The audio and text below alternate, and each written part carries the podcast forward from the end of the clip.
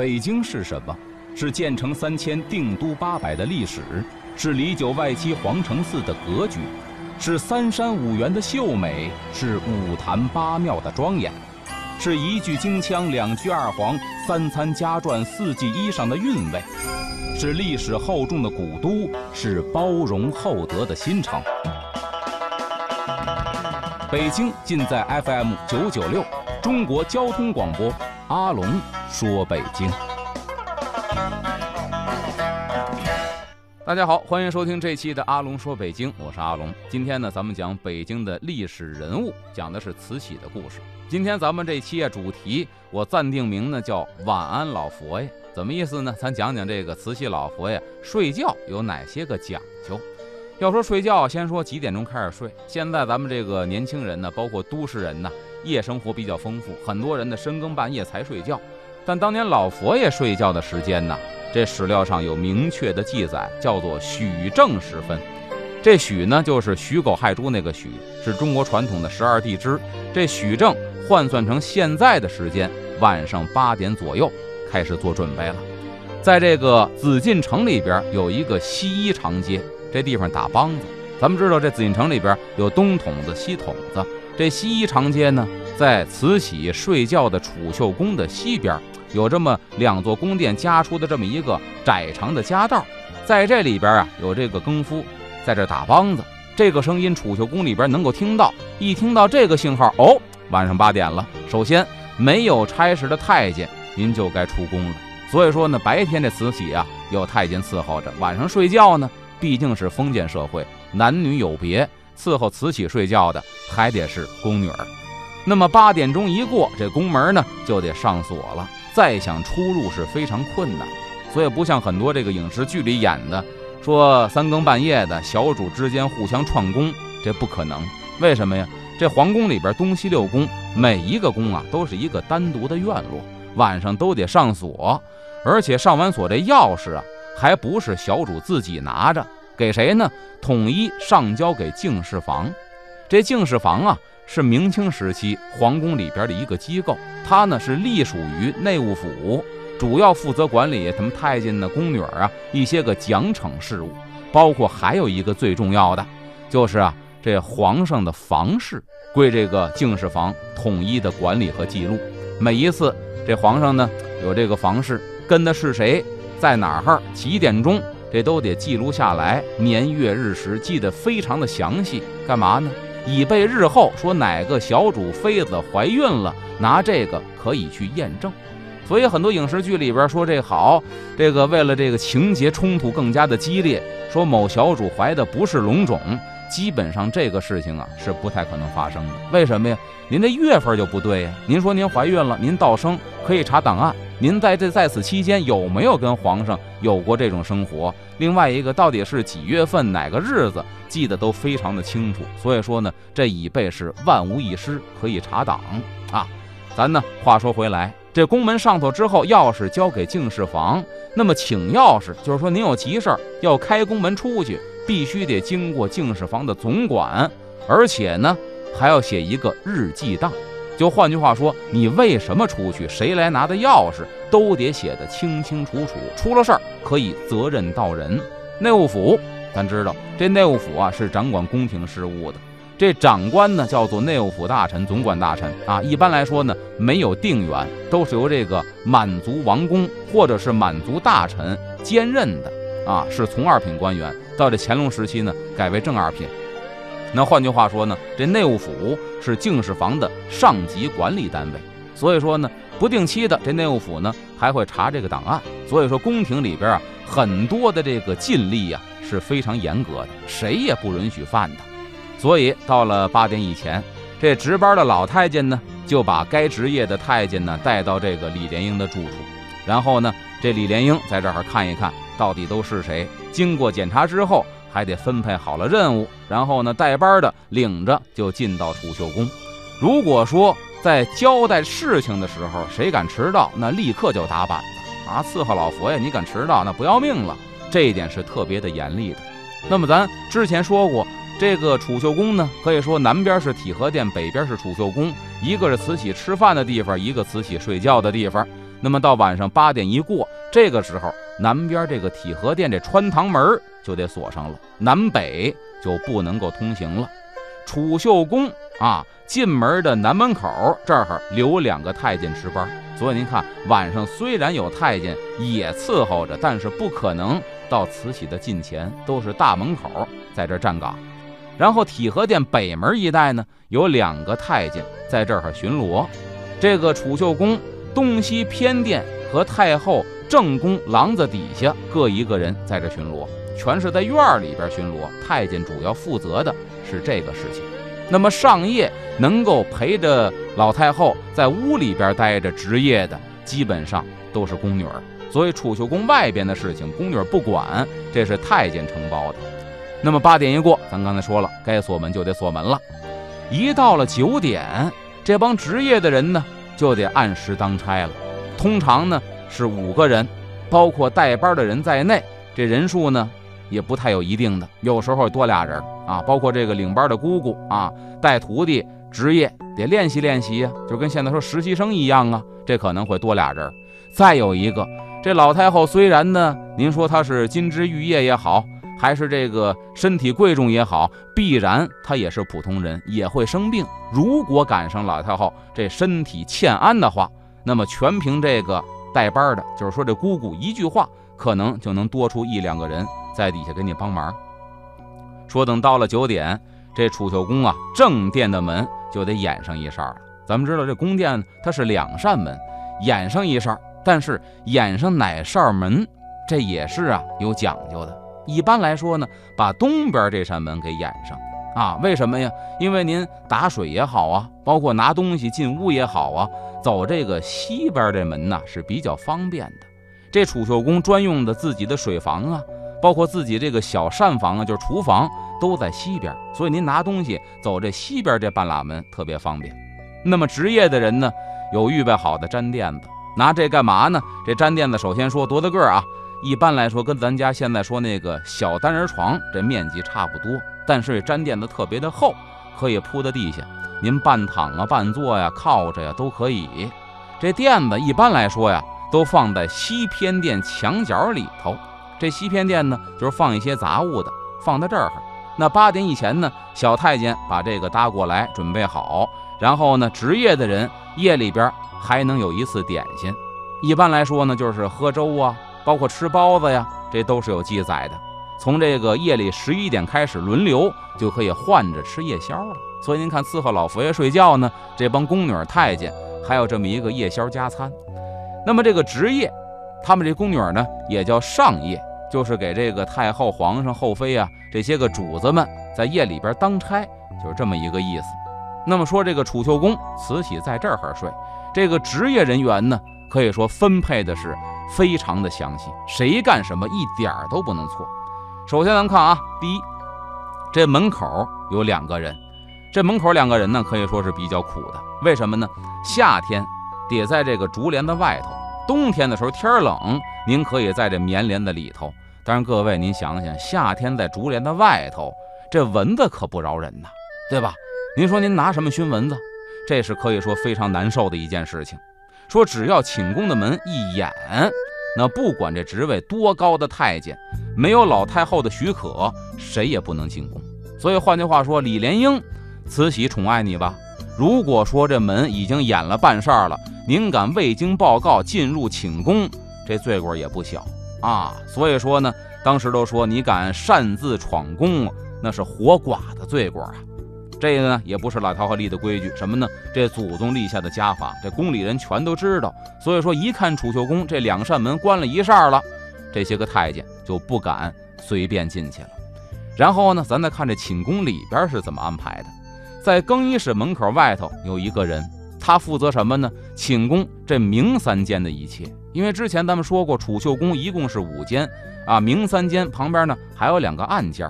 暗间呢，东边这个是净室，老太后的佛堂；西边这个呢是老太后的卧室；最中间呢是老太后的客厅。这东西两边呢，一个是这个更衣室，另外一个呢是她的休闲娱乐的这么一个场所，一共是五间房。那么更衣室门口外头有一个人，就负责这明三间的一切。也就是说呢，更衣室、客厅跟他的这些个娱乐场所这三间归这个人管。主要呢，还是要仔细注意老太后卧室里边到底有没有什么动静啊，给卧室里侍寝的当一个副手。换句话说，一人忙活不过来了，给你第一信号，立刻就得进来帮忙。这是更衣室门口这个人负责的内容。然后呢，净室门口有一个人负责呢，净室和南面的一排窗子。净室呢，就是老佛爷那佛堂。哎，他呢一边是管这个，一边呢就是南边这一排窗户，看看到底有没有什么动静。因为晚上啊，夜深人静，就怕什么呢？就怕出了歹人呢，威胁到这个老太后的人身安全。说第四一个，这卧室里头有一个人，但是各位说的关键之处了啊，这个人可以说是重中之重。天底下没有比这个人跟老太后更亲近的了，这叫侍寝，所以说是最得宠的一个人。您看这朝里边当官的，军机处的怎么样，对吧？这太监总管李莲英怎么样？跟这侍寝的没法比。为什么呀？侍寝的陪老太后时间最长，他能跟老太后拉家常，而且是从容不迫的聊天，别人想都甭想。咱看好多影视剧，说这上朝的时候，皇上龙椅上一坐，底下大臣说：“我有这么几条建议，皇上您听听啊，应该如何如何。”那是演绎。我也是问过一些史学专家，查过一些资料，这皇上上朝啊，没那么随意，除非说皇上着急了，就这个事情大家怎么看，发表意见，你跟我说，你才敢说。一般来说，正常的这个上朝啊，没你说话的份儿。皇上啪啪一训话，您底下顶多说两句，您万寿无疆啊，就是溢美之词。说完之后散朝了。说我有正事儿跟皇上说怎么办呢？写奏折，啊，您没有这资格脸对脸跟皇上说，我给您提两个建议啊，对国家有好处，那是没有这个资格的。但是啊，这个侍寝的宫女儿她有这个条件，老太后也是人呢，躺在炕上也不可能说当时就睡着啊，那干嘛呀？没事聊聊天呗，问问这宫外头有什么好玩的事儿啊？你跟我说说。她能跟慈禧老佛爷聊天，所以这个地位就可想而知了。哎，这宫里头大大小小的人物都得看她的脸色，而且呢，侍寝的可以说是所有宫女上夜的一个头，都得听她的。她呢，不仅伺候老太后屋里的事情，还要呢巡查外头。她必须是又利落又稳当，又精明又仔细。这可以说也是最厉害的。为什么？她对其他宫女那可以说说打就打，说罚就罚，啊，不用说，她跟你说事儿，您没听见。都不用这个，因为宫里边也不能随便大声说话。一般来说，给你支派任务都怎么着呢？一个眼神，一努嘴儿，你就得明白什么意思。如果没明白，在这愣了，您等着吧。等下了夜班之后，回到您的下房里头，甭管你干什么呢，过来劈头盖脸，直接敢拿藤条就上去打。而且打的过程当中，挨打这位还不能躲，笔杆调直的站这儿等着打。所以说，这侍寝的这宫女儿，你想想。多么的受宠，但是话说回来啊，虽然风光无限，但是呢，也是提心吊胆。这侍寝的也最辛苦。您像外头这些宫女，晚上后半夜没事儿了，地下铺个毡子，您还能坐会儿、靠会儿、躺会儿。她呢，没毡子，这太后屋里头不许放啊，对吧？您成什么了？您只能啊，在屋里边靠着西墙，就在地下一坐。但是各位，您可注意啊。这储秀宫不像现在楼房，它是建在地下的，建在地下的平房可接着地气呢。所以您想想，直接往这地上一坐，时间长了，这可容易落病。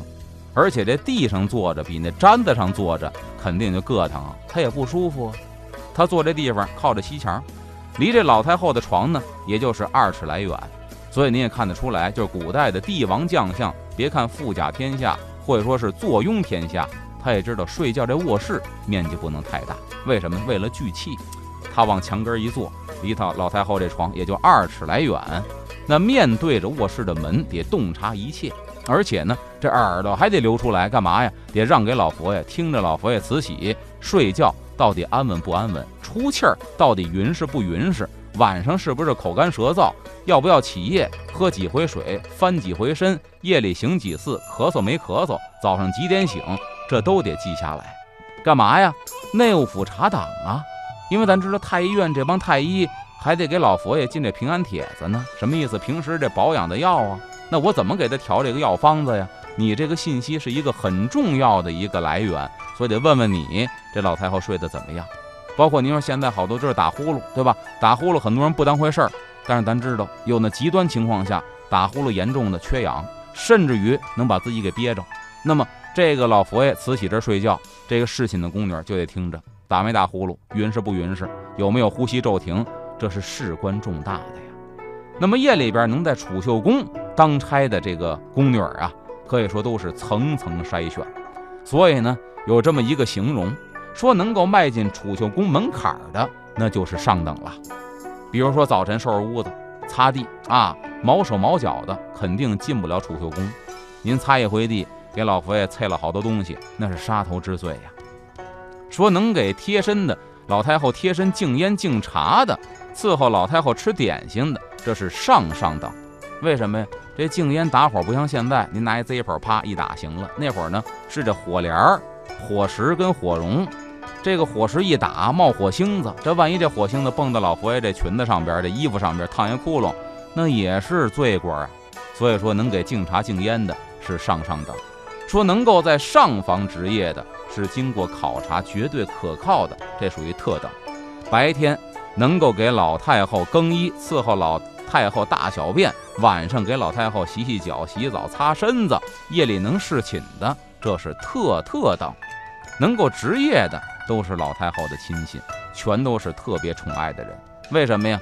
其实不光是能不能把老太后伺候舒服了，另外一个还有非常重要的原因，估计大伙儿也能想到，为什么？晚上就你跟老太后在寝室里边，她睡得着着的，您在地下坐着，离她这床二尺来远。如果这人啊精神不稳定，有一些毛病的话，突然。给老太后掐死了，或者说这位被某些人买通了，要刺王杀驾，可以说他是最方便的，而且是让人最措手不及的。所以说，能伺候老太后睡觉的，一定是绝对的亲信。当然了，说这个老太后啊，是最盛名不过的人了，对自己最亲信的贴身丫头是另眼看待。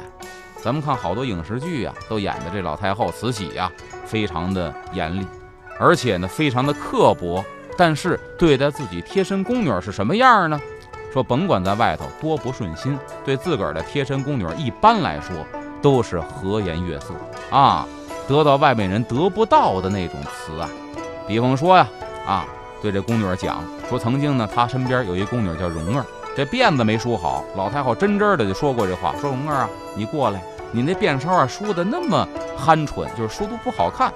那要是把这个辫绳啊留长一点，一走路动摆开来，多好看呢！这是慈禧的原话。你想想，慈禧能够看到自己贴身的宫女儿头发梳的不好，而且呢还给你出主意怎么梳这头发好看，这一般人能享受到这个待遇吗？当然了，这个职业啊，它的规矩也特别的多，一般人是绝对干不了的。第一个，绝对不许仰面朝天。大八字的，啪一平躺那睡不行，甭管身体多么乏累，您在那值夜呢，闭目养神，靠着墙可以，但绝对不许四仰八叉躺地下，因为这个呢，说以前呢，古代人迷信，说宫殿里边都有这些个护殿的这些个神将天神，如果你四仰八叉的往那一躺，就冲撞了这些神仙，他们呢一怒之下就不再帮你护着殿了。所以不管是宫女儿，包括这个慈禧太后自己。也有这么一个规矩，睡觉的时候一般是侧卧，绝对不能够四仰八叉躺着。另外一个呢，不许出粗气。什么叫粗气啊？